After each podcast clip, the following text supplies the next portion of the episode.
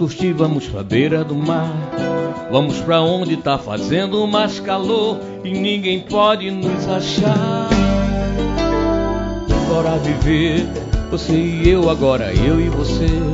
Vamos pra onde tudo pode acontecer, inclusive nada. Nada pode ser melhor do que a gente. Nós dois, mil ideias e uma história de amor. E o assunto é nós dois, dois amantes namorando na beira da praia. Ai, ai, ai. Nada pode ser melhor do que a gente nos amar. Pé na areia, a caipirinha, água de coco, a cervejinha. Pé na areia, água de coco, beira do mar, do mar, do mar. Pé na areia, caipirinha, água de coco, a cervejinha. Pé na areia, água de coco, beira do mar, do mar, do mar. Vamos, amor, vamos curtir, vamos pra beira do mar. Vamos pra onde está fazendo mais calor e ninguém pode nos achar.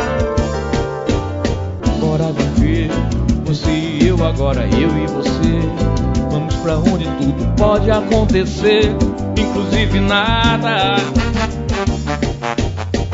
Nada pode ser melhor do que a gente junto. Nós dois, mil ideias e uma história de amor. E o assunto é nós dois, dois amantes namorando na beira da praia. Ai, ai. Nada pode ser melhor do que a gente nos amar. Pé na areia, a caipirinha, água de coco, a cervejinha. Pé na areia, água de coco, beira do mar, do mar, do mar. Pé na areia, água de coco. Hum, Pé na areia, água de coco, beira do mar, do mar, do mar, do mar. Pé na areia, a caipirinha, água de coco e a cervejinha. Pé na areia, água de coco, beira do mar, do mar, do mar. Pé na areia, e pé na areia.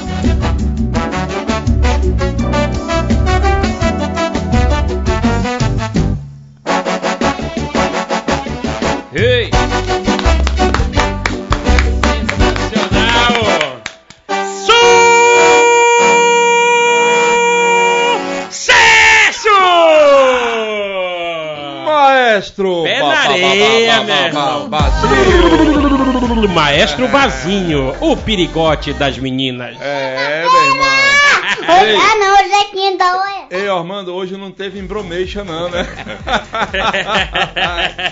Eu gostei da postagem da doutora Carla, né? Doutor, Que um abraço pra senhora, já sabe, né? Quando quiser embromation, vai estar o contato Rapaz, aí. doutora Carla fez uma postagem. Reginaldo, por favor. Não, não, pode não. Não pode, senão meus fãs vão frescar. Coloca, coloca a postagem da doutora Carla. Doutora Carla que nos deu uma baita entrevista ontem, Vendo. falando sobre os problemas renais. E teve tanta gente que mandou pergunta que a gente não pôde fazer, que nós vamos chamar a doutora Carla de novo. Verdade. Assim como vamos, vamos chamar outros médicos que estiveram aqui, né?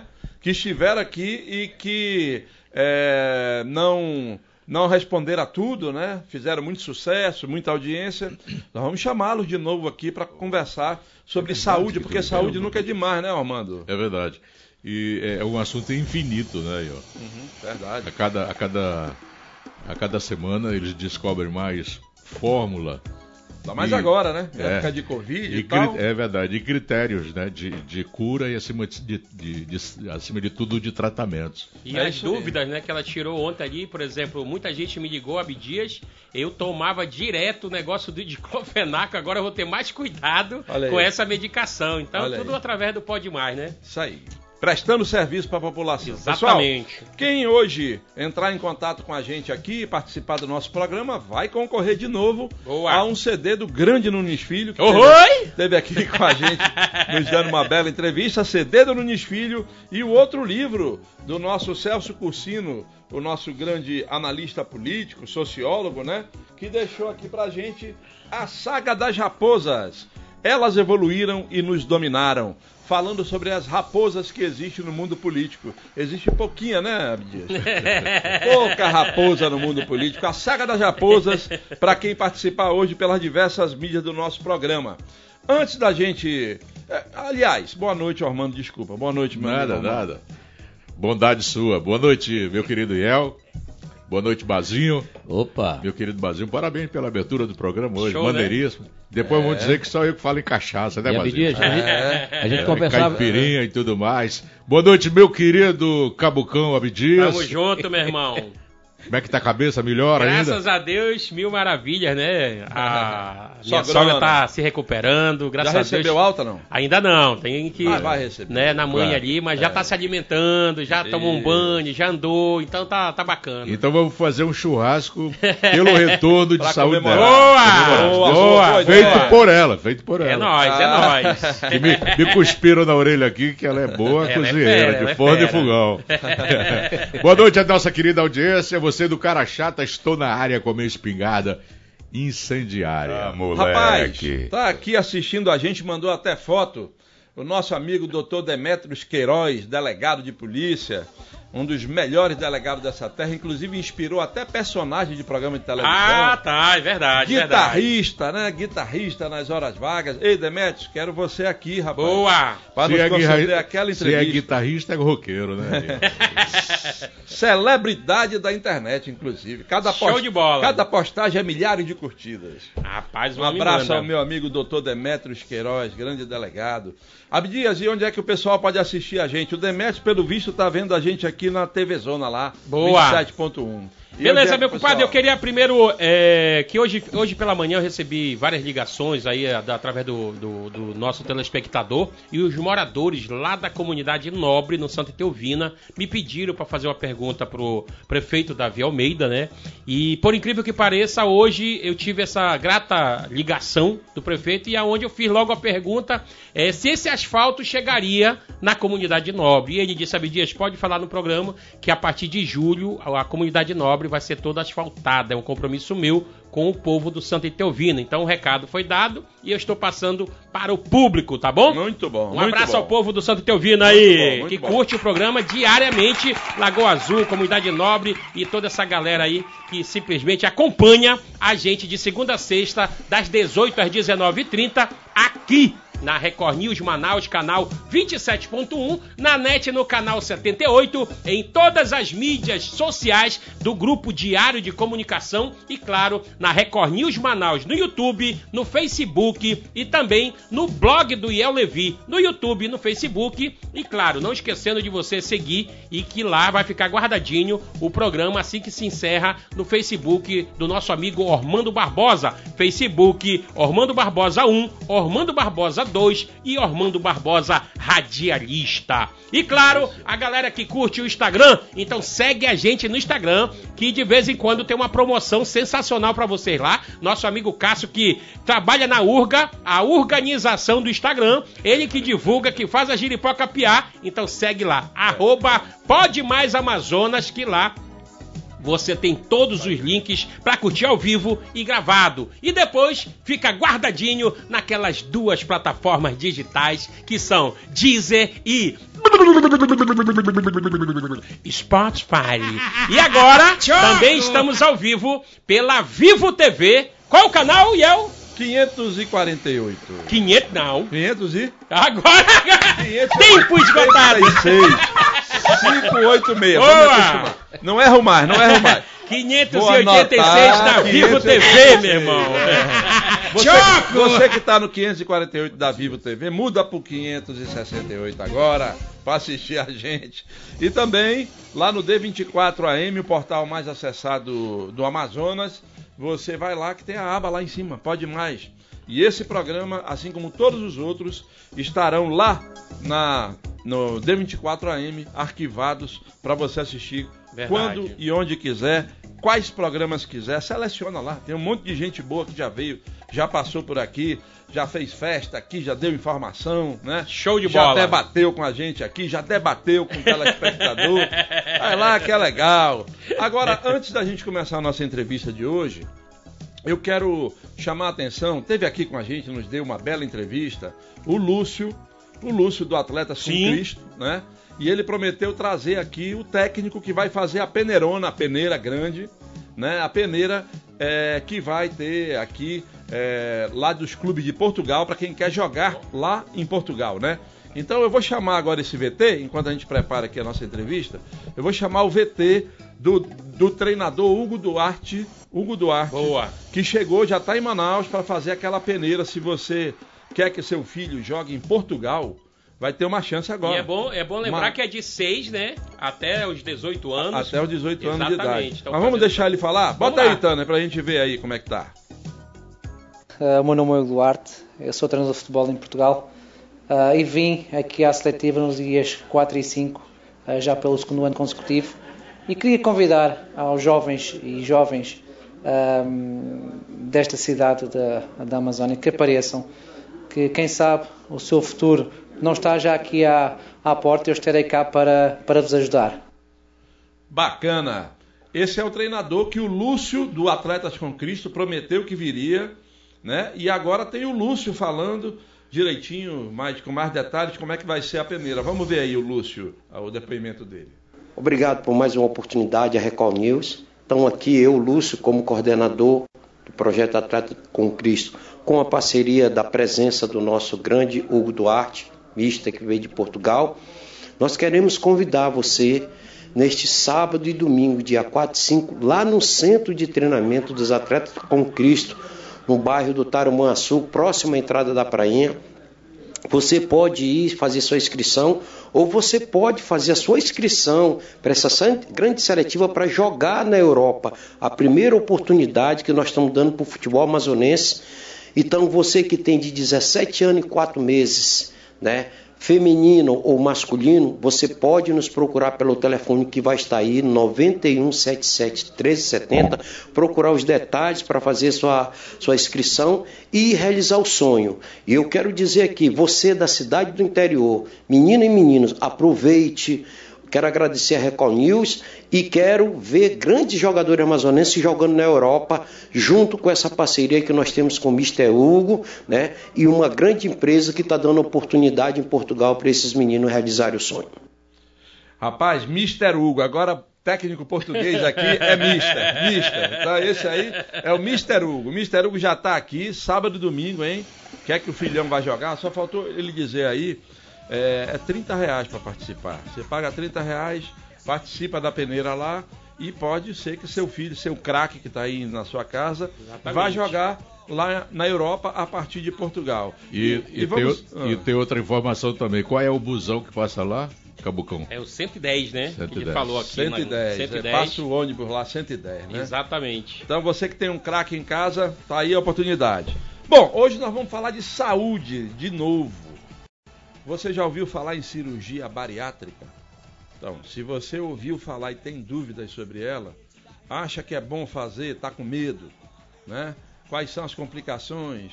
Né? Que tipo de pessoa pode fazer esse tipo de cirurgia? Né? É, quais os tratamentos que são parecidos e que podem também ser oferecidos? Esse é o nosso assunto, é o nosso tema de hoje, com um dos maiores especialistas da área, que agora o meu amigo Cabucão vai apresentar. Daquele jeito. Bora Então lá. vambora, meu povo, neste exato momento eu digo, ladies and gentlemen, senhoras e senhores, a partir de agora, a giripoca pia, o galo canta o macaco assobia, quem vai apresentar o nosso convidado é seu compadre Abdias, daquele jeitão, do caboclo do interior, diretamente de Parintins, eu digo assim, sapo da boca grande, Oscar do rabo tocó, aranha caranguejeira guerguela de um botó, reza na tua cabeça, pra você que é gordo e quer perder quilo de uma vez, pois hoje o nosso convidado é o cirurgião bariátrico Doutor Márcio Cortez!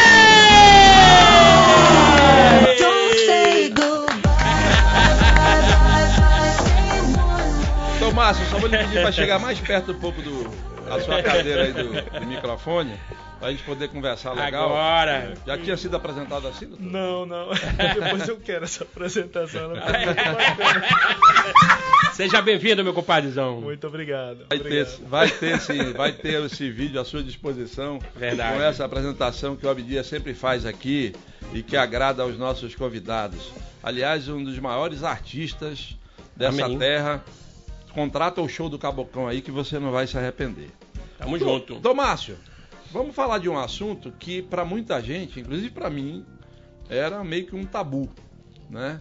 Pô, vou cortar meu estômago para poder perder peso e depois como é que eu vou ficar? Muita gente pensa No milhões, depois, né? milhões de coisas sobre a cirurgia do trato intestinal, né? Do- do- a cirurgia bariátrica. A redução. Hoje em dia, o senhor sente que ainda existe muito preconceito com esse tipo de procedimento? É, primeiramente, agradecer aqui o convite, o honroso convite. É, para mim é uma satisfação estar aqui conversando Boa. com vocês, no seu programa, nos seus espectadores. É, existe um estigma ainda é, para as cirurgias bariátricas e esse estigma ele vem dos primórdios, né? Da, da- aproximadamente 30 a 40 anos, quando a cirurgia foi desenvolvida, as técnicas e os instrumentais, e, enfim, é, eles não tinham o que se tem hoje. né? Hoje você tem anestésicos melhores, você tem instrumentais cirúrgicos melhores. Nos últimos 20, 15, 20 anos, a videolaparoscopia, ou seja, o acesso à cavidade abdominal minimamente invasivo, você não tem mais que abrir a barriga de ninguém para fazer uma cirurgia bariátrica. Você faz por laparoscopia, 5, 6 incisões de 1 centímetro, e isso é, mudou radicalmente os resultados da operação. É, há 30, 40 anos, ninguém operava a hérnia do doente porque ele era obeso. Ninguém queria operar a vesícula do doente porque ele era obeso. Falava assim, não, tem problema de hérnia ali, mas você é muito gordo, é melhor não operar. Tem problema de vesícula, mas é muito gordo, é melhor não operar.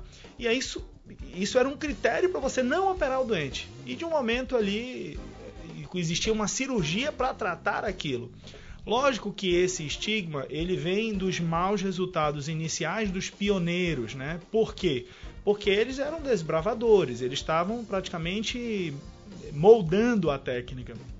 Nos últimos 15 anos, a gente já vê resultados bem melhores e isso se reflete na população. Esse estigma vem diminuindo, mas ainda existe sim. Ainda existe uma coisa na obesidade que ela é uma das. Eu gosto sempre de falar isso no consultório. Ela é uma das poucas doenças que o paciente se sente culpado pela doença que tem. Se chega no consultório de um médico e você tem, um, sei lá, um problema no estômago, um câncer gástrico, dificilmente ele vira para você e fala assim: "Ah, mas também você comeu isso não comeu aquilo, ah, também". Então, só que a obesidade não. A obesidade é uma doença que mesmo os colegas da área da saúde ainda têm uma dificuldade de reconhecer como doença. E por ser uma doença, merece respeito e tratamento. E esse tratamento, a gente ele evolui em várias fases. As fases iniciais são clínicas, mas nas doenças mais avançadas, o tratamento cirúrgico já se impôs aí e com resultados muito bons. A gente precisa falar sobre cirurgia bariátrica, falar dos resultados da cirurgia bariátrica, para que ela se torne uma cirurgia cada vez menos estigmatizada. Deixa eu dar, lhe perguntar, porque é uma, uma dúvida até minha, numa situação de, de o- a pessoa que vai fazer a cirurgia, ela tem todo um preparo, né? Um psicológico ali, porque ele já vai com medo, né? Porque primeiro Claro. que ele vai ser é, é, cirurgia, toda, toda cirurgia é um risco, né? Então, tipo, ele já vai com aquele psicólogo, meu Deus, será que na hora que me meter a anestesia, eu vou apagar? Como é que funciona isso? Tem toda uma preparação para a pessoa chegar lá e fazer a, a cirurgia bariátrica? Existe. Existe um protocolo de preparo, que esse protocolo foi criado pela Sociedade Brasileira de Cirurgia Bariátrica e Metabólica. Ele inclui avaliação, é, em linhas gerais, de até seis profissionais da área da saúde, que vão Certo. incluir psicólogo, nutricionista, endocrinologista, cardiologista, cirurgião vascular, pneumologista, então, vários especialistas. Dentre eles, o especialista da saúde mental, que é o psicólogo ou psiquiatra. E é muito importante que seja uma pessoa com experiência em cirurgia bariátrica, por quê? Porque existem muitas particularidades da intervenção e da obesidade que devem ser levadas em conta. E essa avaliação precisa ser muito objetiva. Eles usam, te- usam testes específicos, enfim. Tem, tem toda uma preparação, né? É, o que, que acontece quando. Um exemplo, eu tenho um amigo que fez a cirurgia bariátrica e perdeu alguns quilos, mas agora com o tempo ele tá de novo grande. O que, que acontece nessa, nessa, nessa confusão de, de, de- de operação e depois ele volta a cair de novo na mesma rotina que ele praticava antes, né? Vamos lá. Excelente a pergunta. Obrigado, Abdias. Essa pergunta é, é, assim, uma das perguntas que a gente mais gosta de responder. Primeiro, a gente precisa entender a obesidade como uma doença crônica. Doença crônica, é, ninguém dá remédio. Vamos entender o que é uma doença crônica. Uma doença aguda é uma inflamação do apêndice. Você vai lá no pronto-socorro, tirou o apêndice, você tirou o apêndice, não tem como ele inflamar Tchau, de novo. né? Isso é uma doença aguda. Pneumonia aguda. Tem bactéria no pulmão, você toma remédio, mata as bactérias, acabou. Uma doença crônica, como problema de pressão, você Certo. toma remédio para controlar tua pressão ao longo da vida. Não Um- curar, né? não curar. A obesidade, por ser uma doença crônica, a proposta de uma intervenção bariátrica não é a cura, é o tratamento. Ninguém parte para uma cirurgia bariátrica sem tentar outros tratamentos antes. E Certo. você só vai para a cirurgia bariátrica se eles não tiveram sucesso. Mas como é um tratamento de uma doença crônica, ele precisa de uma monitorização, um segmento e Seguir algumas regras, né? Exatamente. A mais importante delas é a mudança do comportamento alimentar. Então, você faz uma cirurgia, você tem um processo de reeducação alimentar e você precisa aderir a práticas de atividade física, uma dieta adequada, orientada por nutricionista. Mas tem uma outra coisa que eu gostaria de pontuar em relação à cirurgia bariátrica, é, que é muito importante. Hoje nós temos diversas opções de procedimentos e técnicas diferentes para tratar a obesidade. Existem alguns procedimentos endoscópicos que não são considerados uma cirurgia bariátrica.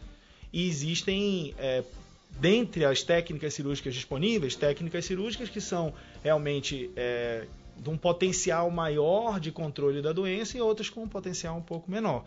Então, o termo que se ouve popularmente é sempre cirurgia bariátrica. Desde, assim, outro dia eu cheguei num consultório, doutor, eu gostaria de fazer aquela cirurgia bariátrica de colocar o balão no estômago. O balão não é uma cirurgia bariátrica. Não, mas isso é muito comum. Eu sei, eu sei, eu Vocês sei. têm aqui um grau de, de- de conhecimento muito acima da população geral, né? Mas assim, as pessoas acham que colocar um balão é uma cirurgia bariátrica, quando não é. É, as pessoas é, têm essa. E isso é um trabalho nosso mesmo, do especialista, E levar Fora o essa- risco, né? Exatamente, levar essa informação. Então, é, esse seu colega que teve reganho de peso, é, a gente vai considerar um reganho de peso patológico, ou seja, anormal, se ele for acima de 10% do menor peso que ele teve em se tratando de uma cirurgia bariátrica. Tá bom? Então, assim, se ele tem um reganho de peso acima de 10% do menor peso ah, e ele está sendo acompanhado por uma equipe de cirurgia bariátrica formada pelos diversos profissionais, certamente nesse momento a gente liga ali um sinalzinho amarelo e começa a tentar entender por que, que isso está acontecendo. Ah, é erro de alimentar, é falta de atividade física. Por isso a importância de você ser operado por uma equipe composta e formada para tratar a obesidade usando a, fe- a ferramenta cirurgia bariátrica. Doutor Márcio, como é que eu descubro que eu, estou obeso? É uma soma de altura com peso? Exatamente. Obrigado pela pergunta também. Essa é uma pergunta muito importante. É, a gente precisa distinguir o que é excesso de peso, sobrepeso, que não é, sim, é um problema, mas não é indicação para cirurgia bariátrica, e obesidade, doença. A doença obesidade, ela usa critérios puramente matemáticos. Isso é questionável, mas ela usa. É o peso em quilogramas dividido pela altura em metros elevado ao quadrado. Tá bom? Então é uma regra matemática. Se o paciente tem acima de 30 de índice de massa corporal, ele é considerado obeso. Mas entre ser obeso e ter a indicação do tratamento cirúrgico para a obesidade, existem outros parâmetros que a gente vai levar em conta, que seriam as doenças associadas, comorbidades e etc. Certo. Olha, muita gente já participando aqui, é, mas antes eu queria voltar um pouquinho. O senhor falou de procedimentos novos, né? Que estão aí acontecendo e tal. Eu, outro dia, tive uma informação que me deixou um pouco impressionado que algumas pessoas estavam indo aqui de Manaus para uma outra cidade por uma questão ética, não vamos falar para não comprometer os profissionais que sérios dessa cidade, né? Para outra cidade lá no sul do Brasil, para fazer esse procedimento endoscópico, fazendo exames por WhatsApp. Isso não é perigoso, doutor? Bom, é, o Conselho Federal de Medicina ele já estabeleceu regras para teleatendimento, teleconsulta, e isso já está muito bem definido. Você precisa ter uma plataforma de atendimento é, e esse atendimento inicial é, pode ser feito por via remota. Agora, é, é lógico que para você fazer um procedimento cirúrgico, é, você precisa examinar o doente previamente, principalmente é, em se tratando de uma, um procedimento cirúrgico como esse, de, de, de porte maior, é, a gente acredita que seja fundamental um, exame físico, uma avaliação prévia, até para que se esclareçam todas as dúvidas. Né? É, não sei te dizer especificamente nesse caso concreto é, se o colega faz uma avaliação prévia, não sei da situação, mas eu acredito que se ele faz uma avaliação prévia, o paciente se sentiu confortável, é, a teleconsulta é algo hoje já estabelecido né, pelo, pelo CFM. Uhum. Mas, de qualquer forma, exames são exames. Né? Com certeza. A pessoa tem que tomar um certo cuidado. Outra dúvida minha. Eu vi também, eu estava outro dia assistindo um culto, um culto evangélico numa televisão daqui de Manaus, e vi um pastor dizer que ele tinha feito a segunda cirurgia. É possível a pessoa fazer mais de uma cirurgia bariátrica? É. Ou seja, fazer aquilo que, que o Abdias falou. Faz a primeira, engorda de novo é. e faz a segunda. É possível? É, as reoperações, elas são hoje uma realidade é, em função das diversas técnicas que a gente tem disponível. Eu vou, vou citar aqui um exemplo que a gente tem visto cada vez mais no consultório. Uma das técnicas cirúrgicas que ali entre 2008 e 2014 é, foi, foi muito utilizada no Brasil e até hoje é muito utilizada nos Estados Unidos era uma operação que você apenas reduzia o tamanho do estômago, chamava gastrectomia vertical ou sleeve. Essa cirurgia é, foi uma cirurgia que é, ela enriqueceu né, o arsenal terapêutico da cirurgia bariátrica, mas ela tem como uma das, um dos seus problemas, talvez, é um alto índice de reganho de peso no pós-operatório. Então nós tínhamos ali talvez um procedimento que era um pouco menos invasivo, ele atraía as pessoas, por ser um procedimento mais simples do que, por exemplo, o bypass gástrico em Y de Hu, que é a clássica cirurgia bariátrica que se tem hoje melhor resultado metabólico, mais segmento a longo prazo. Então, se você fez uma gastrectomia vertical e teve um reganho de peso importante ou tem refluxo importante, é possível converter esta operação num bypass gástrico Y de Hu. A gente chama isso de cirurgia bariátrica revisional. Se você tem um bypass gástrico, a gente precisa estudar esse bypass para ver se existe uma grande dilatação de câmara gástrica ou alças alimentares de tamanhos inadequados, onde eventualmente se pode fazer uma revisão. Então, a cirurgia bariátrica revisional, é, ela é uma realidade, mas Depende muito da técnica que você fez inicialmente. Hoje a gente tem muitas cirurgias revisionais feitas em pacientes que têm um sleeve primário ou a endossutura gástrica, que é uma outra situação, é, onde ah, muitas vezes acaba também tendo um pouco de reganho de peso e a gente é procurado no consultório para transformar essas operações em bypass gástrico. Deixa eu dar, dar de perguntar aqui, é que eu assisto muito aquele, aquelas, e eu vejo ali o, o, médico fazer aquelas cirurgias, né, com pessoas que têm 200, 300 quilos ali, e ele tenta baixar, claro, o peso delas, mas ele usa uma, uma tecnologia é, que é muito, eu acho que facilita demais hoje em dia, né, para o paciente é, ter menos risco, um exemplo de vida, né? Né? E essa tecnologia já existe aqui no, no Brasil, us, usando aquela mesma a mesma prática? Perfeitamente. Nós fazemos pela, assim, praticamente 100% dos casos pela via videolaparoscópica. A, aquela tecnologia que você Sim. vê ali chama videolaparoscopia. Ah. É a abordagem da cavidade abdominal sem a necessidade de abrir, De abrir, a barriga. exatamente. E isso daí, como eu eh, comentei aqui no início da nossa conversa, foi uma das coisas que revolucionou o tratamento cirúrgico da obesidade. Porque quando você não precisa mais abrir a barriga de um paciente de 150 a 180 quilos, você diminui muito a dor no pós-operatório, diminui o risco de infecções no sítio cirúrgico, diminui o risco de, daquele paciente fazer uma hérnia ventral, uma hérnia no pós-operatório. Com menos dor, esse paciente caminha mais rápido no pós-operatório, então você diminui a chance dele fazer trombose, de coágulos da perna irem para o pulmão. Então, é, e isso se deu, obviamente, ao desenvolvimento de novas tecnologias nos devices, nos dispositivos que nós usamos para operar. Para e passo a isso, ou seja, simultaneamente, também houve uma melhora importante nos anestésicos utilizados para o paciente obeso. Hoje a gente tem anestésicos que a cirurgia terminou, 15 minutos depois o paciente está completamente acordado, em condições de eh, tomar um líquido, de passar da maca sozinho ou caminhar quando chega no quarto. Como é que é feito isso aí? É um bisturi acompanhado de uma câmera? Ah, é, excelente pergunta. Obrigado. Essa também é muito. Eu gosto de responder. A videolaparoscopia, é, ela no final da década de 80, início da década de 90, chegou no Brasil e ela foi revolucionária porque permitiu que, através de dispositivos, que são os trocardas, nós abordássemos a cavidade abdominal. Você introduz uma câmera dentro da cavidade abdominal. Essa câmera é acoplada a uma fonte de luz e a um insuflador de gás carbônico. Então você cria um espaço na cavidade abdominal, você tem luz na cavidade abdominal, você tem uma microcâmera que hoje é Full HD, tem 3D, etc. E isso nos permite, com muito mais precisão, abordar os órgãos intracavitários. Você comanda sozinho ou tem outro? que- Não, é, sim, a gente precisa, obviamente, de uma equipe. Eu preciso de pelo menos mais dois cirurgiões comigo em campo para que a cirurgia. É, um fazendo a câmera, o outro sendo meu primeiro auxiliar. E mais recentemente, é, usando essa mesma é, a forma de abordar a cavidade abdominal, existe o robô.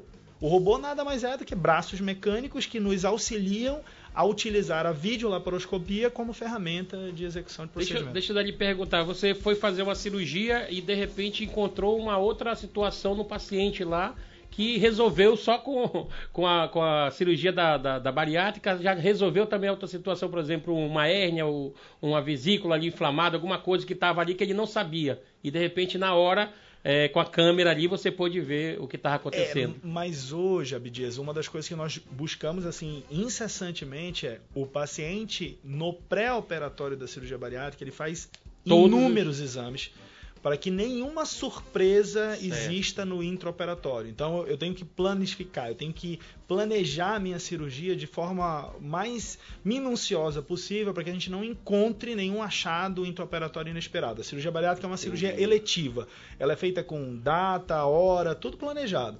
Então, se nos exames pré-operatórios eu suspeito que tem alguma outra coisa alterada na cavidade abdominal, eu faço novos exames e complemento para que nunca eu, eu precise ter essa surpresa do intraoperatório. Porque a cirurgia se tornou segura nos últimos anos, duas, três, duas décadas, quin- 15 anos, duas décadas. Por quê? Porque nós aprendemos a atrapalhar de forma protocolar.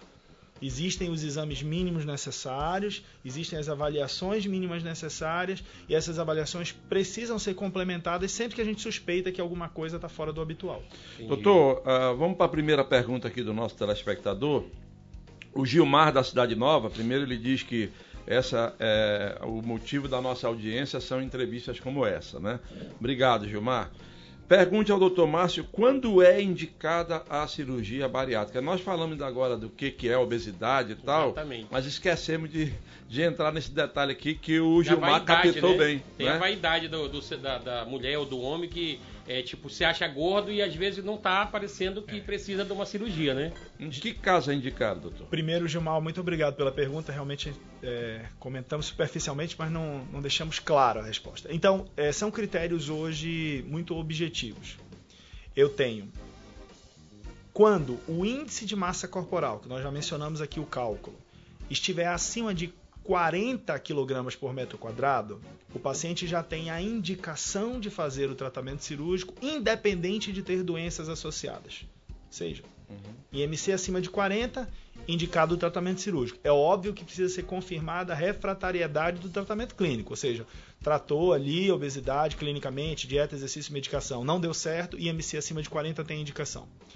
Se o paciente tem o índice de massa corporal entre 35 e 40, ele precisa ter alguma comorbidade, alguma doença associada à obesidade que justifique a intervenção. Eu vou citar só algumas, são mais de 60.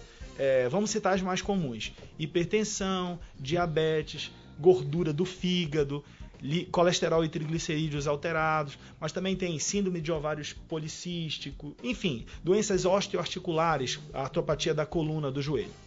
Existe, desde 2017, a indicação metabólica do tratamento cirúrgico, que são aqueles pacientes que têm o índice de massa corporal acima de 30, são portadores da doença diabetes mellitus do tipo 2 e que estão com dificuldade de manter os parâmetros de controle de glicemia adequado.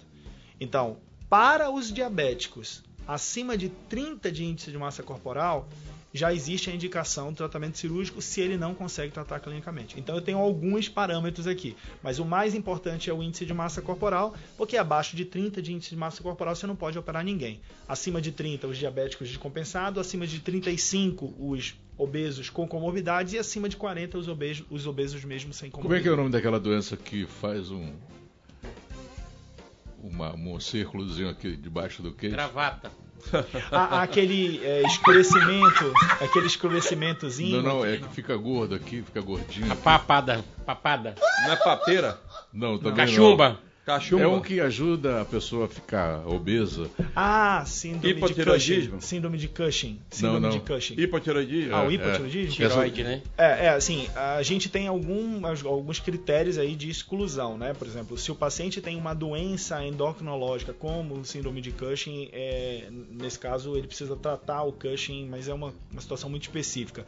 É, o hipotireoidismo é uma, do- uma das doenças, né, é, que, Que pode levar a a. Mas obesidade. primeiro ele tem que tratar o hipotireoidismo. Se não tratar a obesidade, aí sim pensa em cirurgia. Deixa eu, deixa eu fazer uma pergunta aqui do telespectador, que inclusive é, você não pode falar valores, né? Mas assim Não. pode responder se hoje está mais acessível para um povo é, fazer uma cirurgia dessa. Ó, ah, em termos de, de saúde pública, assim, é, o que a gente pode falar? Primeiro, se o paciente preenche os critérios de elegibilidade que nós citamos aqui e ele Uhum. tem algum, ele faz parte da saúde suplementar porque tem algum plano de saúde, existe a obrigatoriedade de cobertura pelo plano de saúde do doente. Certo.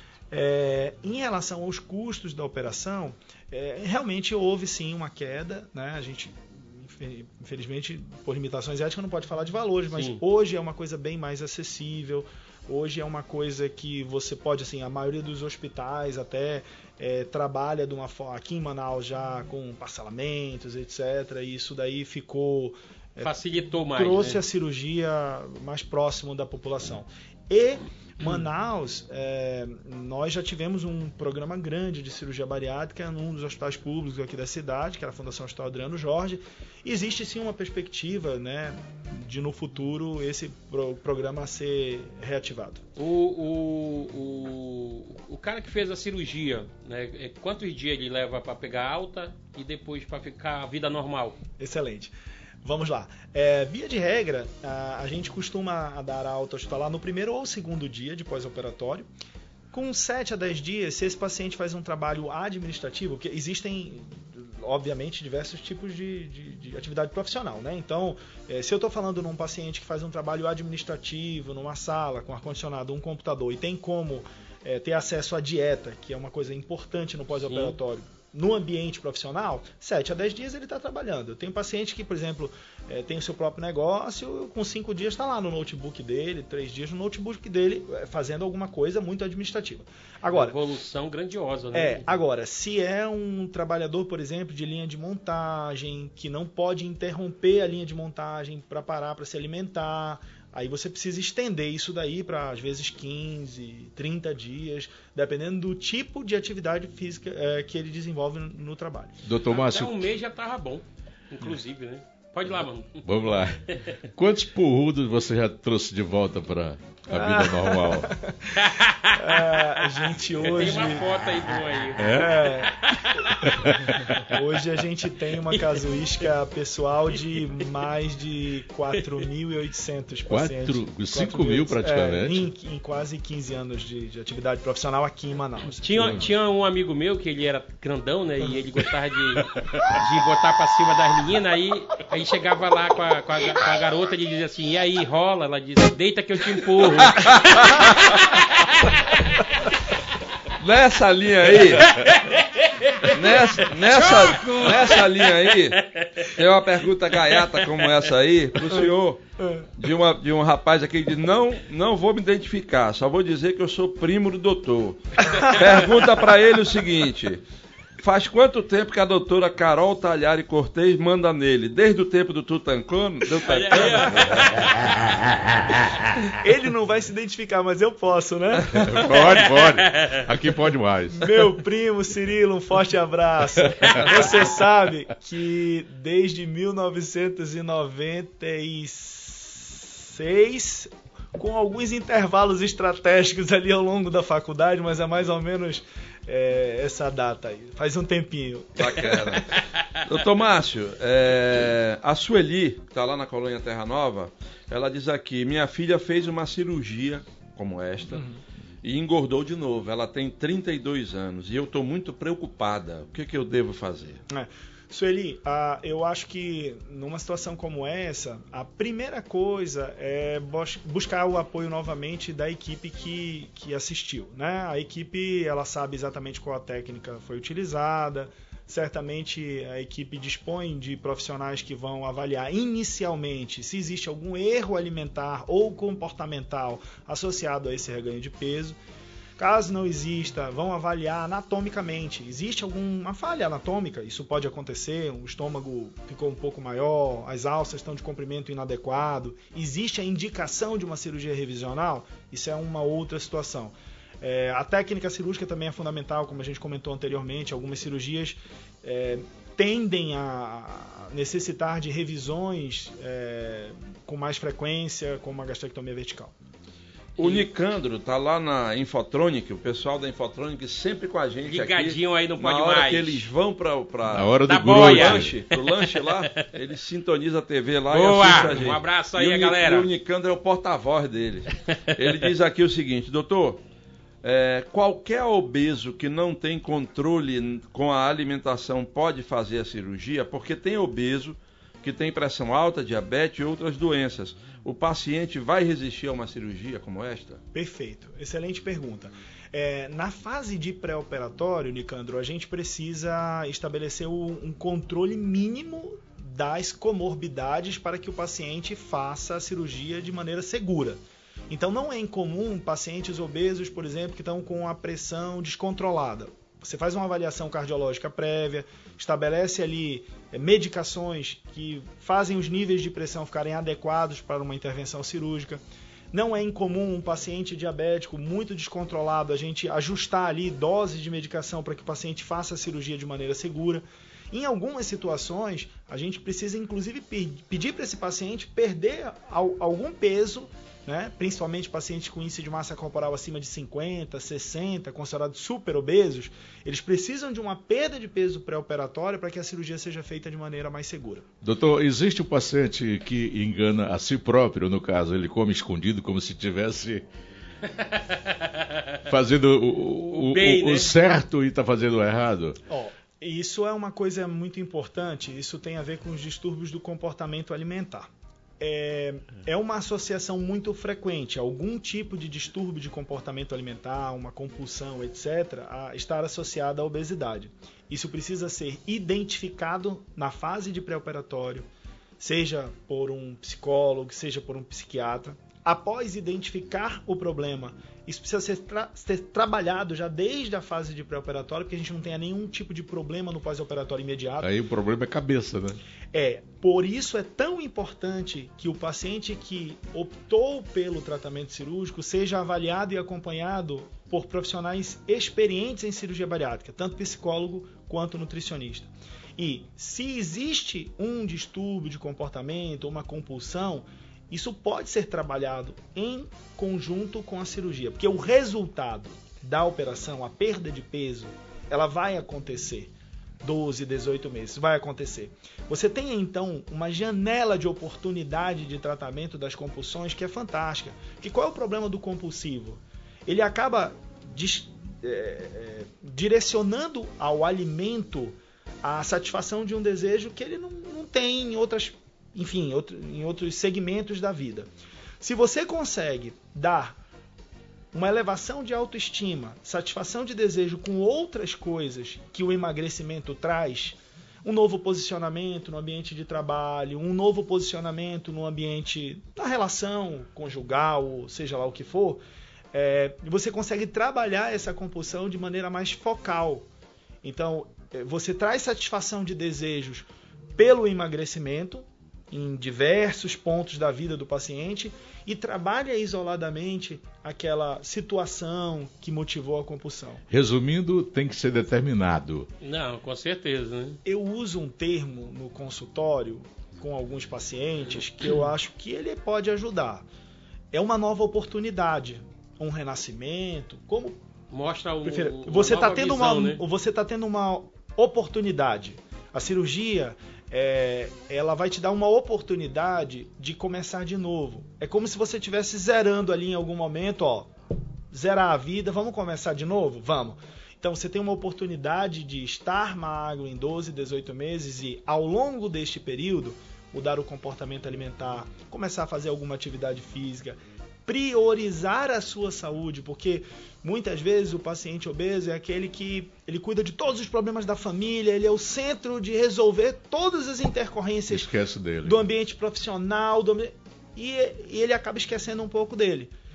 Entendeu? Eu tenho um amigo que ele não pode comer batata frita, ele come cervejinha, resenhas. Tava demorando. Ei, e, e, já chegou é, você chegar no, no, no, paciente lá e ele diz assim, doutor, o que, que vai melhorar se eu fizer essa cirurgia? E você dizer assim, o que você não via, agora você vai ver. Ai, que gostoso! Vai quebrar o espelho, né? Mas essa é uma pergunta interessante, porque é sempre motivo de, de, cons... Bom, de questionamento no consultório. E existe um racional para isso. O nosso tecido adiposo, a gordura corporal, ela faz uma coisa com a testosterona que é a aromatização da testosterona. Ela converte aquela testosterona em estrógeno. Então não é incomum que o obeso mórbido, principalmente aquele obeso mórbido que tem a obesidade desde a primeira infância, certo. tenha dificuldade de estabelecer os critérios de masculinidade, né? Por quê? Porque ele está sempre aromatizando. Então, os níveis séricos de testosterona estão muito baixos por causa dessa característica que o tecido adiposo tem de converter é, testosterona em estrógeno. E quando você perde massa de tecido adiposo no pós-operatório, é, é, uma consequência normal. Você mantém o eixo gonadal funcionando, né? então os testículos estão produzindo a testosterona, ela vai se elevar e você diminui a aromatização. Então, de fato há uma melhora da libido, de fato há uma aí, melhora rapaz. da potência sexual, tá? Então isso é, é, explicado, assim. Sensacional. Você virou no que viu Ai, que e acertou no que não, não viu. você, você conhece algo mais perfeito do que o corpo humano? Acho que quem criou, né? Deus é mais perfeito é que mais tudo perfeito. isso. Né? Impressionante. Né? Ah, boa, boa. Impressionante. Sensacional. Ô, doutor Márcio, o Mano Alcebiades aqui está perguntando o seguinte: por que, que o paciente que faz a cirurgia bariátrica fica com uma aparência estranha? No começo, né? É excelente. É, boa pergunta. É, isso, isso pode ser encarado de várias maneiras, né? É, primeiro porque, obviamente, quando você perde tecido gorduroso, você perde é uma parte que para os obesos, principalmente os obesos móveis, é uma, uma, uma composição importante. Alguns deles têm mais de 60% de gordura corporal. Então você vai ficar com um pouco de excesso de pele, certo? Se isso é feito numa idade mais avançada, o turgor e a elasticidade da pele não vão conseguir, obviamente, é, manter aquela, aquele padrão é, jovial. Então é. é muito comum que quem opera depois de uma certa idade, depois da quarta, quinta década de vida, sinta a necessidade de retirar algum excesso de pele que sobrou. Com relação àquele aspecto de adoecido, isso tem muito a ver é, com o uso rotineiro dos suplementos nutricionais que são prescritos no pós-operatório da bariátrica. Você precisa estar sempre ingerindo algum tipo de suplemento. E a prática de atividade física, ela tenta restabelecer a massa magra corporal, que é muito importante para um aspecto né, de saúde melhor. Então, aquele paciente que não usa o polivitamínico, aquele paciente que só emagreceu sem fazer atividade física, ele pode ficar eventualmente com aspecto de emagrecimento. Você, você tocou num, num assunto onde o, o, paciente tem que fazer, no caso, alguns pacientes, né, não, sei, não sei se são todos, que vão fazer as duas cirurgias. Uma para tirar, é, diminuir ali a, o estômago e a outra para tirar a pele, que é o excesso, é isso? Exatamente. O, é, esse é o tópico da cirurgia reparadora. Ele é, é, muito mais pertinente. As mulheres buscam muito mais a reparadora que o homem. Mas o que acontece? A gente opera pacientes em média ali entre 150 180 quilos, que um ano depois da cirurgia vão ficar ali com 70, 80 quilos. Certo. Então essa perda de 60, 70 quilos, ela vai gerar um excesso de pele. Se esse excesso de pele gerar é, algum tipo de doença, ou seja, pele sobre pele irritando, Irritante. causando micoses, causando inflamações, etc., aí existe a indicação da cirurgia reparadora é, aquele excesso de pele precisa ser retirado por uma questão de saúde. Existe uma outra situação que é, às vezes, o homem ou a mulher emagreceu e ele não quer mais ficar com aquela pele ali. Tem alguma gordura muito localizada, né, em determinadas regiões que vai sair melhor com o procedimento reparador estético. Então são duas situações, mas é, é relativamente comum que alguns pacientes busquem esse tipo de, de reparo estético. Doutor Márcio, tem uma pergunta aqui, tem um casal que sempre nos assiste, a gente agradece, o Val e a Nandi lá no Nova Cidade, e eles fazem uma pergunta simples, mas que realmente pode levar a um esclarecimento importante de sua parte. É, um deles tem 57 anos de idade, ele okay. pergunta: posso fazer a bariátrica sem que isso gere algum problema para a minha saúde? Tem uma idade mais é. específica para a pessoa fazer esse procedimento ou não tem idade? Excelente pergunta. É, hoje a gente trabalha muito com a expectativa de vida média do brasileiro. 57 anos, ele ainda não é considerado um idoso. Inclusive, se, na média da população do Brasil, ele vai viver até os 78, 80 anos. A mulher um pouquinho mais. É, dependendo da, da, das comorbidades que ele tenha e se ele tiver índice de massa corporal que justifique a cirurgia, e isso é bem simples de entender com 57 anos e obeso, com indicação cirúrgica, obeso mórbido, a expectativa de vida dele é reduzida em função da obesidade. A obesidade gera riscos maiores de morte precoce por eventos no coração, é, ataque, né? isso, ataque no coração, que é o infarto agudo do miocárdio, riscos maiores de desenvolver um acidente vascular cerebral, de, enfim, diversas doenças são agravadas pela obesidade, o que pode impactar negativamente a qualidade de vida dele. Então, hoje, a gente opera com muita segurança pacientes até o final da sexta década de vida. Depois da sétima década de vida, a gente precisa avaliar muito qual a comorbidade que esse paciente tem. Vou te dar um exemplo. Não é incomum paciente de 70, 72 anos que tem um diabetes muito descontrolado, com risco de lesão de órgão-alvo, serem operados e terem uma melhora importante é, do controle da glicemia e controle de lesão de órgão-alvo. Porque quando a gente fala de tratar diabetes, a gente não tem que pensar só no, na glicose, só no açúcar. A gente tem que pensar o quanto esse diabetes já impactou na retina do doente, no olho do doente, é, o quanto já no, nas pernas, é, na vascularização das pernas, nos rins. Eu assisti ontem um pedaço da, da, da Carla falando aqui para vocês, assim, é, é, os, os, problemas hoje de hemodiálise no nosso estado estão fortemente associados ao diabetes e a obesidade é um dos preditores de, de diabetes. Deixa eu matar uma curiosidade, como sempre acontece aqui. Curiosidade, isso aí é legal. Jururu. Qual foi o mais pesado paciente que você operou? Nós operamos uma paciente na, com 289 quilos. Uau! Caraca. Essa senhora, ela veio, ela era uma ribeirinha que morava no estado de Roraima, ela não caminhava mais. Hum. 289 quilos. E a idade? Na Mais de época. Não, na época ela, não, ela tinha 46, 40 e poucos anos. Uhum. E Ela aí- recuperou? recuperou, ela conseguiu fazer. a- bom, nós trouxemos a Manaus, internamos, ela ficou internada, perdeu peso, operou e aí conseguiu todas as cirurgias, porque, lógico, com 289 quilos ela perdeu bastante, ficou com muito excesso de pele, ela conseguiu fazer todas as cirurgias Ela reparadoras. seguiu a.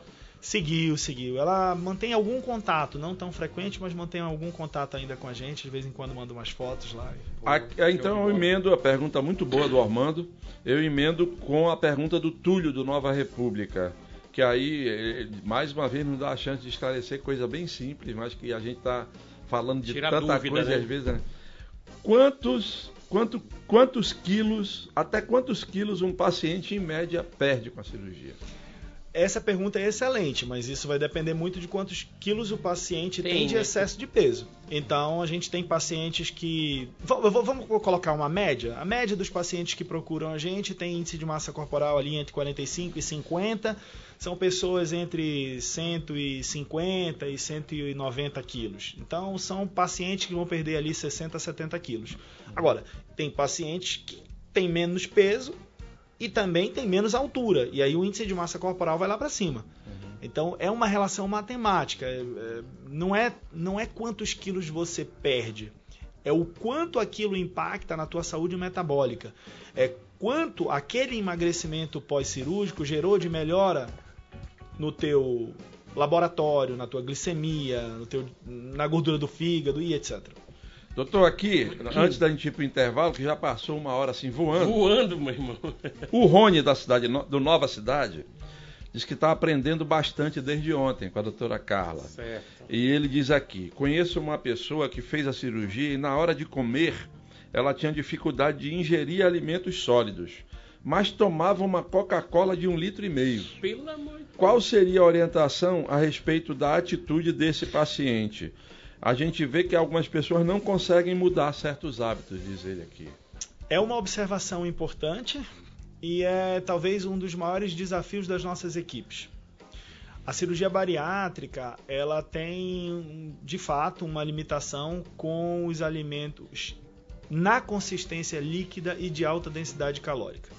E aí ele citou o refrigerante, eu poderia citar o milkshake, o sorvete e tal. O líquido de alta densidade calórica, ele, se não causar uma alteração que nós chamamos de síndrome de dumping, que é um mal-estar que o paciente sente quando ingere esse líquido de imediato, ou um alimento mesmo sólido, mas com alta concentração de carboidrato, se não acontece isso, o paciente pode ingerir é, numa quantidade maior. Mas essa postura do doente é uma postura que precisa ser trabalhada já, como a gente já começou aqui, desde o pré-operatório, que ele precisa entender que a cirurgia bariátrica ela é uma ferramenta, ela é um apoio na decisão que ele tomou de mudar de vida. É, às vezes a gente tem posturas é, que são difíceis até de entender, mas por exemplo, já aconteceu de uma situação de um paciente no consultório chegar e falar que, olha, eu já estou conseguindo comer um determinado sanduíche lá, que eu acho que a gente não pode falar o nome aqui. Pode, pode. É, o McDonald's. Eu consigo comer um Big Mac. Assim, Pode, como se fosse, como Pode. se fosse uma conquista dele e uma derrota da operação. É, a gente precisa trabalhar isso, é, não culpando o doente, mas culpando a, vamos dizer assim, a, a postura frente àquele, àquela situação. Por quê? Porque aquilo não, não atinge de fato a cirurgia ou o cirurgião, porque a maior parte dos pacientes vai ter um resultado bom. O que a gente precisa entender é por que aquele paciente decidiu tomar um- um- uma postura tão combativa em relação à ferramenta que ele escolheu para o seu tratamento. Ele Então, mesmo é- se ele- sabota. Ele está se auto-sabotando. Uhum. Vamos entender por que, que essa pessoa toma um litro inteiro de Coca-Cola. E aí é- eu volto no que eu já falei algumas vezes aqui. Um litro aí, de Coca-Cola e 5 x salada de noite. É, mas é- doido. Aí é uma bomba relógio, não? É, aí, aí é aquela, aquela situação, assim, a gente precisa acolher esse doente e tentar entender o motivo para ajudá-lo a sair dessa postura é, que é quase que é uma automutilação. É isso Só aí. que é uma automutilação pela boca. A gente não pode dizer que um adicto a um determinado tipo de entorpecente é, vai. A gente não, não consegue entender que ele vai se curar sozinho. Ele precisa de apoio. Doutor, a gente tem um, um telespectador assíduo, que é, é, executivo da indústria de petróleo. Ele assiste a gente Em todo ah, mundo. rodando o mundo inteiro. Às vezes está em Doha, no Catar. Às vezes está lá Hoje, na Europa. hoje, hoje, hoje. ele está aqui em Manaus, está na Ponta Negra e está acompanhado Mas de um não paga nada, né, Iel, quando tá em. Manaus. Não, não convida a gente para nada. Pra nada, meu O nome irmão. dele é Neuri Pinheiro. Ele está lá na Ponta Negra. E ele diz aqui: o programa tá top. Acaba de chegar em Manaus meu amigo Dr. Ricardo Moreno, que trabalha no Sírio Libanês com cirurgia bariátrica, cirurgia do aparelho digestivo e cirurgia geral e videolaparoscopia. Ele está aqui em Manaus para ir pescar comigo em Barcelos, diz Olha ele aí, aqui. rapaz. Eles estão assistindo nesse momento o programa antes de sair. Pra... Hoje eles vão caçar. Tem vaga nessa Ele canoa? diz, ele diz aqui que não é só o Ormando que tem espingarda e incendiária. Ah,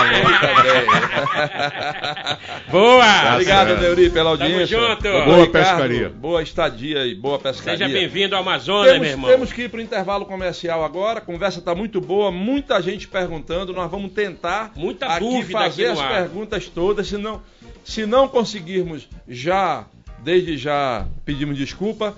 Mas antes de ir para o intervalo, doutor Márcio, aqui tem um quadro no programa que o convidado desafia o maestro a cantar uma música da sua preferência, ou um gênero da sua preferência. Até em inglês. No final do programa. Nem todas. Qual seria? Faça o desafio aí, doutor Márcio, por favor. My Way, para não dificultar. My Way do Frank Sinatra. É. My Way. amor do amor. Não, essa não foi difícil. Ah, não, tá claro que não. Você pode voltar pro Brasil se quiser. Claro que não.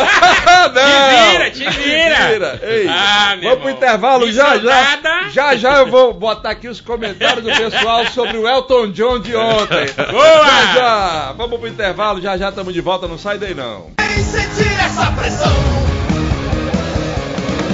pode mais. Rapaz. Boa! A gente aqui de volta com o doutor Márcio Cortez, esclarecendo tudo sobre obesidade, cirurgia bariátrica. E já já nós vamos continuar fazendo as perguntas de vocês, que tem muitas aqui. Pode continuar mandando, beleza?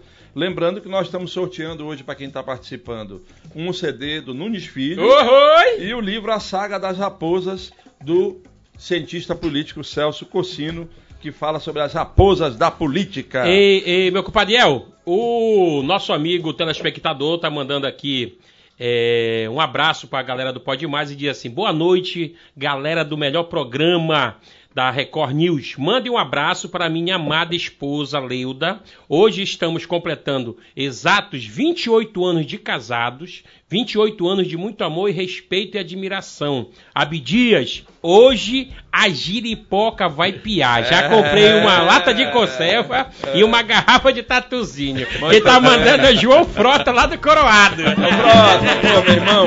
Quantos anos de casado? 28, Não é meu pra qualquer um, não, hoje em dia, hein? Merece Parabéns. essa conserva. Hoje a, mu- hoje a Hoje a muda muda fala. fala. Hoje a muda fala! Olha lá. A Ivânia da Cidade Nova tá agradecendo o CD do Nunes Filho, que ela já ouviu, já pegou, já ouviu e gostou. Tomou quantas? Ontem, ontem, né? Tomou quantas? O Alcebias também já pegou o livro, o livro do Celso Crucino ontem, Evangélico na Política, já tá com ele, ele já tá lendo. Aqui também, o Marcos de Flores. Boa noite à, bancada. Ontem o programa foi top, a doutora foi muito bem. Agora, é, o maestro ontem extrapolou, extrapolou todas as evidências. Tamanho não te vende, não. cantando Elton John e você morrendo de rir foi demais. Eu fiquei rindo do seu jeito e o maestro não acertou uma. Também foi cantar em inglês. Mas hoje vai ser diferente. Vai. Ou pior. Ai, que gostoso! Cristiano Almeida do Parque 10, boa noite, Quarteto Fantástico. Vamos lá com informações claras e fidedignas, todas muito bem aproveitadas. É isso que a gente quer, Cristiano. Já estou ligadinho na Chapada, eu quero esse livro das raposas. Boa. Diz o André Cordeiro, que é nosso telespectador assíduo. Boa, André. E volta a reclamar. E aqui eu faço o protesto do André. Prefeito, vamos lá. Lá ali atrás da Delegacia Geral, na rua Monte Granaro, na Chapada, atrás da Delegacia Geral, tá só lama lá e bu- e buraco. Ele diz aqui: socorro! Vamos lá, vamos dar Renato, secretário Renato. Vice-prefeito Marco olhadinha vamos dar uma lá, olhadinha lá, ali atrás da Delegacia Geral, é bem pertinho. Ligado em- na gente aqui, lá no São Raimundo também, o pessoal já tá ligado. O Raimundo do Nova Cidade também tá ligado. Hoje o maestro, aí vem o elogio, maestro. Boa. É o Sidney Firmo do Centro. O maestro tá podendo. Um show. Essa música Pé na Areia. Muito Pé bem. areia. É Elogios também. bunda, Ele né? dá se aplaude. Pelo menos menos um pé na bunda. É melhor pé na areia do que pé na bunda, né, Basílio? Que gostoso! Um, um alô aí pro pessoal da quadrilha é, cômica Os Esquisitos. Olha da aí, Cidade rapaz. Nova. É cômicozinho, Quem é? é? Não. Cômica Os Esquisitos. Não é pegadinha não, que eu leio antes, safado. Quem assina é o Di Menor, que é o coordenador geral lá da banda. É, da banda da quadrilha cômica Os Esquisitos da Cidade Um Nova. abraço, um abraço a galera vamos, aí, Vamos trazer rapaz. esse pessoal aqui, Reginaldo, para ele Verdade. mostrarem aqui pra gente como é que é o trabalho deles. Muito legal. Ei, ei, El, entrou Ah. em contato comigo, inclusive, o pessoal lá da compensa do boi é, Clamor de um Povo. Clamor de um Povo, pedindo a oportunidade de divulgar Ah. Vamos. é, o festival deles ali, né? Vamos. Onde eles brincam, tá bom? Vamos, vamos trazer. Tô passando o recado, Clamor de um Povo, queremos vocês aqui, hein? Traga a Catirina. Doutor Márcio, Isabeli Lagoa, do bairro de Flores. Doutor Márcio me operou há dois anos e me trouxe a vida de volta. Eu pesava 120 quilos aos 38 anos e tinha uma filha de 5 anos que eu não tinha estrutura para brincar com ela. Hoje tenho qualidade de vida. Sou muito sua fã, doutor Márcio, diz ela aqui. E sigo na programação recomendada. Legal. Gorda, eu não quero ser mais, diz Claro. ela. Bacana Tem, esse tem uma, tem uma pergunta aqui pro, pro doutor que eu acho que serve até para todos nós, né? Que ele tá perguntando aqui, doutor, é, quem precisa de um auxílio de um acamado com obesidade tem que ligar por bombeiro, pois eles têm a técnica para retirar, né? E qual o hospital que tem um leito para receber um, um, um obeso desse? Nós temos uma enorme limitação em Manaus em relação a isso. Uma mesmo? enorme limitação. A gente não tem hoje um centro de referência público para o tratamento cirúrgico da obesidade mórbida. Já existiu na Fundação Hospital Adriano Jorge, já existiu num período muito anterior eh, no HUGV, Hospital Universitário de Getúlio Vargas, mas hoje No Delfina não recebe? eu não sei te dizer se eles não recebem, mas lá não tem centro de tratamento de obesidade mórbida. Não tem. Olha, quem tá perguntando é o José Maria Coelho. Tá respondido aqui pelo doutor Márcio. O Cortes. Anderson, o Anderson, que tá lá na drogaria Sara Tudo, muito legal o nome dessa drogaria. Sara Tudo, lá no Novo Israel, ele diz assim: segundo a Organização Mundial de Saúde, a epidemia mundial de obesidade infantil pode ser atribuída a vários fatores. Na nossa região, doutor, quais seriam esses fatores? E ele acrescenta: uma criança obesa se torna um adulto obesa, ob- obeso obrigatoriamente? É, é, excelente a pergunta. Yel, é, obesidade hoje é uma pandemia mundial, tá? E existe inclusive uma fortíssima associação entre os números crescentes de obesidade no mundo e os números crescentes de diabetes. Uma das, das últimas estatísticas fiéis que a gente tem da OMS, 2019, pré-pandemia, a gente tinha no mundo aproximadamente 650 milhões de adultos obesos. E o percentual de crianças era o que mais assustava, porque de fato, essa, essa observação que ele fez é muito pertinente. É, a obesidade infantil é um fortíssimo preditor de obesidade na vida adulta. E são pacientes que já vêm com doenças crônicas desde a primeira e a segunda infância. Então são obesos muito mais graves do que aqueles obesos que desenvolvem obesidade na vida adulta. Isso é um problema seríssimo, precisa ser tratado com, muito, com muita parcimônia. A Márcia do Ribeiro Júnior, ela é bariátrica desde 2010. Ela diz aqui com quem que ela se operou, e eu não vou citar o nome do profissional, por uma questão de ética, né, Márcia? Para a gente não expor. Mas ela operou com esse profissional aos 140 quilos que ela tinha. Hoje, ela tem dumping com derivados do leite. E até hoje sente fraqueza por causa da cirurgia, segundo ela. Ela, inclusive, se trata no Hemoan, porque ela tem anemia. E ela pergunta: após a menopausa, isso pode mudar? Vamos lá. É, tem várias situações que precisam ser avaliadas. Assim, o dumping é uma situação, O dumping ele pode acontecer, é, como a gente citou aqui anteriormente, após a ingesta de alimentos de alto nível glicêmico. É, então, não necessariamente o derivado do leite, mas se esse derivado do leite estiver associado ali com uma carga glicêmica alta. Por exemplo, o leite misturado com açúcar e chocolate na forma de um sorvete ou milkshake é um, uma da, um dos alimentos que pode cursar com dumping. É, anemia, ela tem uma relação, se ela está em idade fértil e tem hiperfluxo menstrual, ou seja, durante a menstruação um fluxo muito intenso, isso precisa ser tratado juntamente com a reposição de ferro para que ela consiga atingir níveis de ferro adequado. Como eu citei, é muito importante o segmento pós-operatório para que esses eventuais é, déficits é, de, de vitaminas não cheguem a se tornar um problema. Então, o ideal é a gente identificar qual é aquela paciente que tem hiperfluxo menstrual, repor ferro. É, é muito comum, eu indico com muita frequência no consultório, o bloqueio menstrual para esses pacientes de hiperfluxo. Então, coloca um DIU, faz um bloqueio com implante é, da menstruação e isso é uma das formas. Mas, logicamente, esse caso concreto, e eu precisaria aí de uma avaliação, avaliação né? Com certeza. E doutor, já chegou algum paciente que fez todos os procedimentos e na hora que para seguir uma dieta ele desistiu da, da cirurgia, por exemplo, porque você sabe, né? A pessoa que é acostumada a comer muito, você começa a cortar a comida, ele começa a ficar mais irritado, ele começa a ter é, mais estresse ali. Já teve esse paciente que desistiu? Já, já. E eu, eu acho assim, o melhor momento para você desistir é antes, né? Sim. É o melhor momento. Uhum. É, se vou, por isso que na nossa primeira avaliação inicial, o paciente já sai do consultório com a orientação de procurar nutricionista e psicólogo. Uhum. Porque se naquele momento, conversando com a nutricionista, sabendo o que ele pode, conversando com um psicólogo, identificando alguma situação ali que impede que ele, naquele momento da vida dele, se dedique ao tratamento da doença dele, é melhor ele operar num momento onde ele esteja melhor preparado, né? Pessoal assistindo a gente lá no Bar do Pelado, Abdias.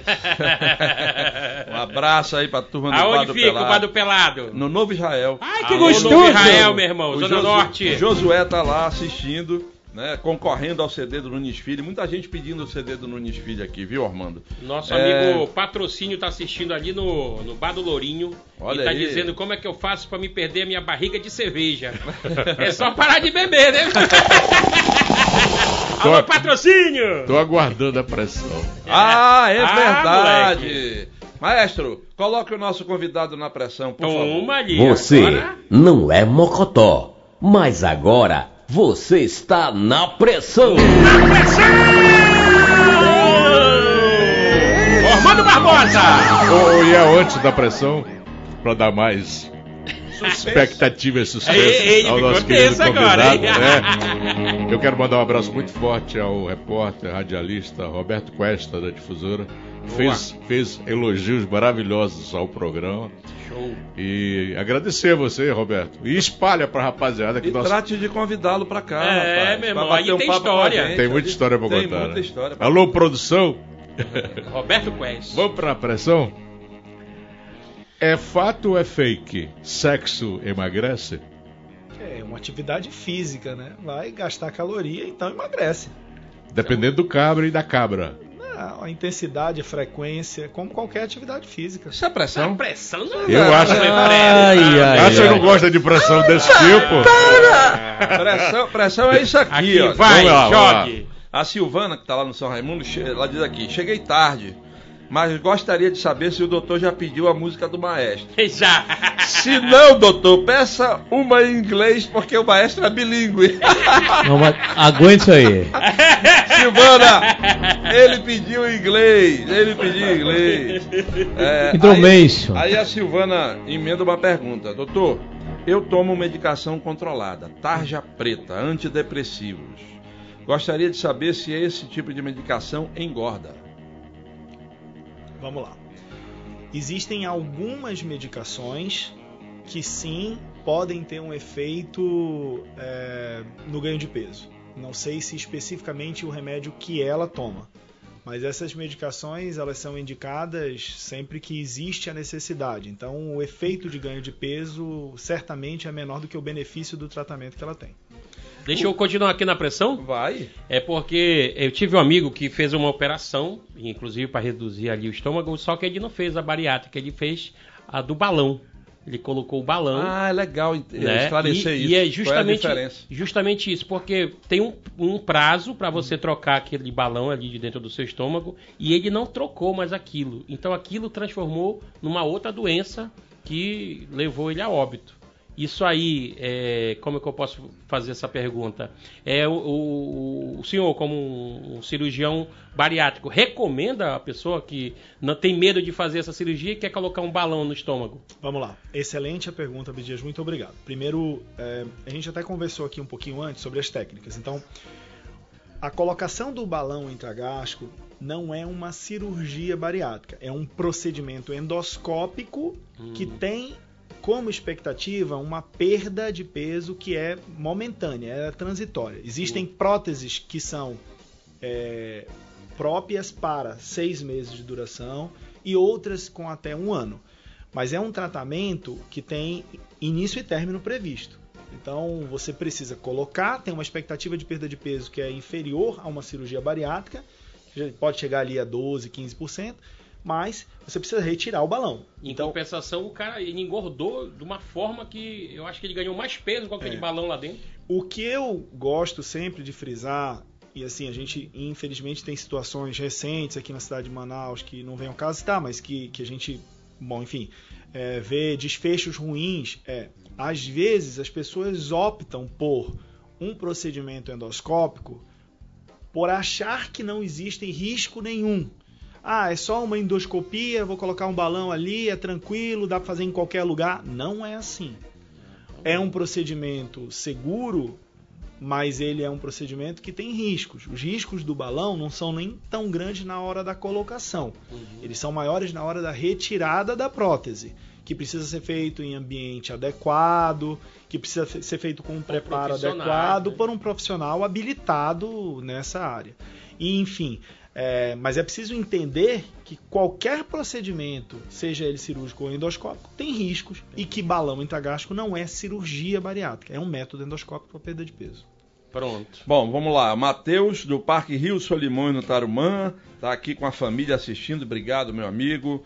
O Adelson do Dom Pedro, ele disse que chegou é, tarde no programa e tal. E ontem, aliás, ontem, hoje ele está assistindo, está adorando a entrevista com o Dr. Márcio.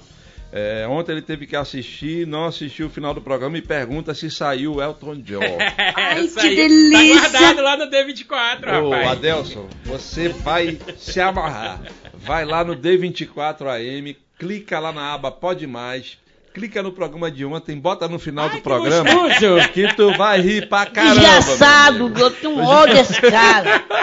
E vai ter replay hoje em Vai ter replay hoje. Vai, vai. É. O Geraldo do Grande Vitória, por essas e outras entrevistas, é que esse programa é o melhor da televisão amazonense. Obrigado. amém, querido. amém. Parabenizo o Dr. Márcio pelo modo que ele explica todos os questionamentos. Mais um programa nota 10. É isso aí.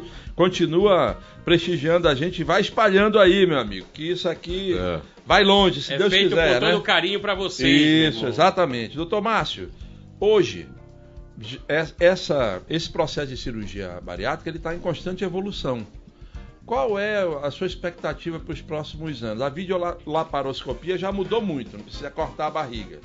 Qual é a sua expectativa agora? O que, é que vem pela frente? Eu acredito que assim que as plataformas robóticas se tornarem mais custo efetivas e disponíveis na nossa cidade, esse vai ser um passo importante, principalmente para as cirurgias bariátricas revisionais, pacientes que já fizeram uma cirurgia e vão fazer outra, e para pacientes super obesos. Ziel, existe uma limitação técnica que o, o- o robô resolve né, nos pacientes muito, muito grandes, que é a situação do- da força que o cirurgião acaba precisando fazer, da dificuldade de acessar uma cavidade de um paciente super, super obeso com mais de 200 quilos. Então, eu acho que essa vai ser uma fronteira que logo, logo nós vamos conseguir é, trazer um robô para Manaus, eu não tenho dúvida, e aí eu acho que é o próximo passo. Doutor, e qual é o risco que a pessoa que está se sentindo gorda, acha que ainda não tem necessidade de uma cirurgia, mas vive se entupindo de remédio para emagrecer? Essas fórmulas que andam por aí.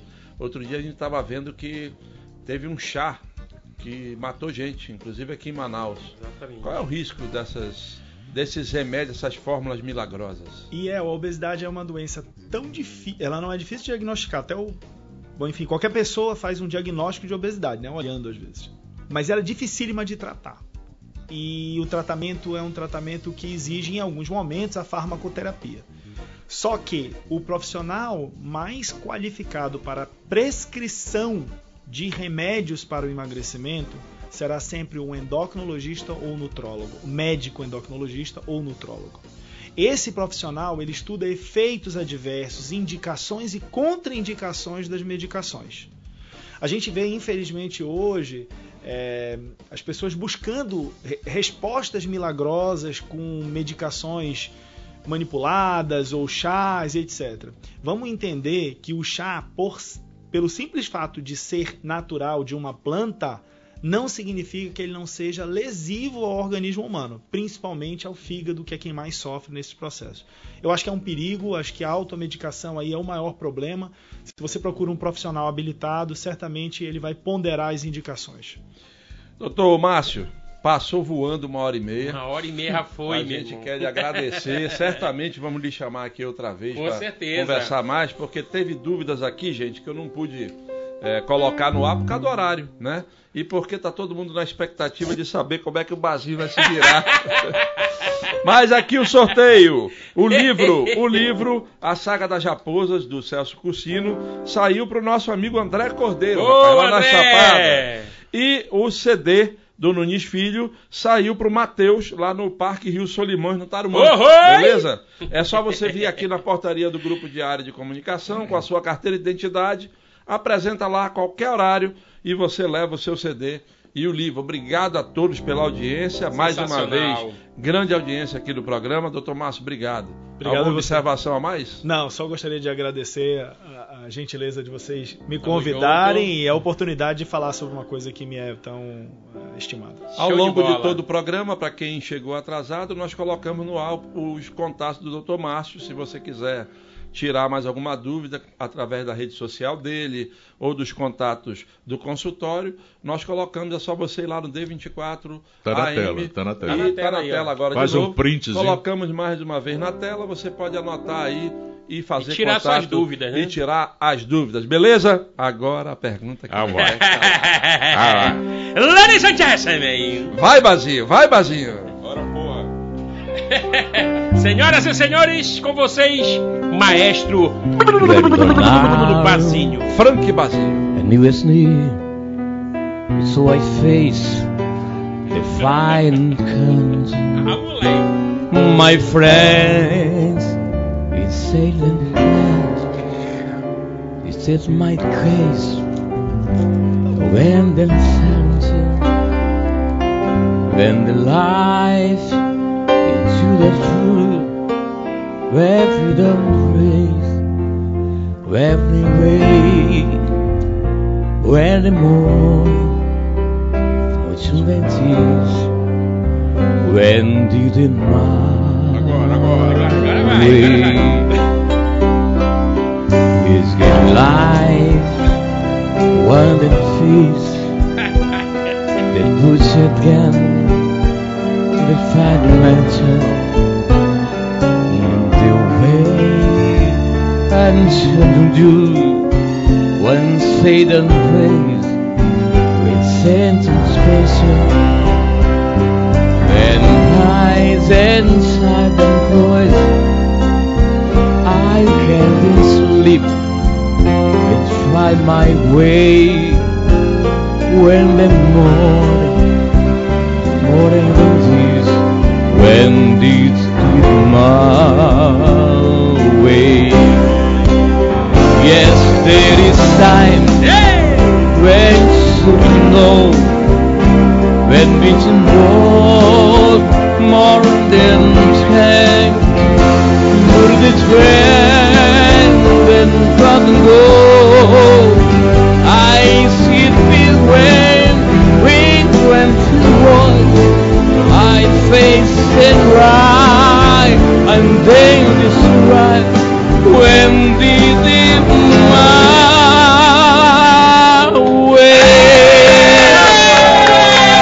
Sensacional! Bravo! Quero ver agora a dona, dona doutora Carla escrever de novo que foi Imbromente. É, agora o homem falou foi em inglês, mano. Boa noite, pessoal. Até amanhã nesse Valeu, mesmo horário. Amanhã com o Wendel Pinheiro cantando. muito- Não, não, não. Amanhã Mudou? sextou. Mudou? Marcos Arigodo. Amanhã é forró. Ah, forrozão, vai mudar. Então mudou, beleza. Amanhã Giripoca Tamo junto amanhã, cantando muito forró e preparando a sexta-feira do pessoal. Sextou, papai. Beleza, um abraço. Valeu. Banana, é? Mandou bem. Vem sentir essa pressão. Pode mais.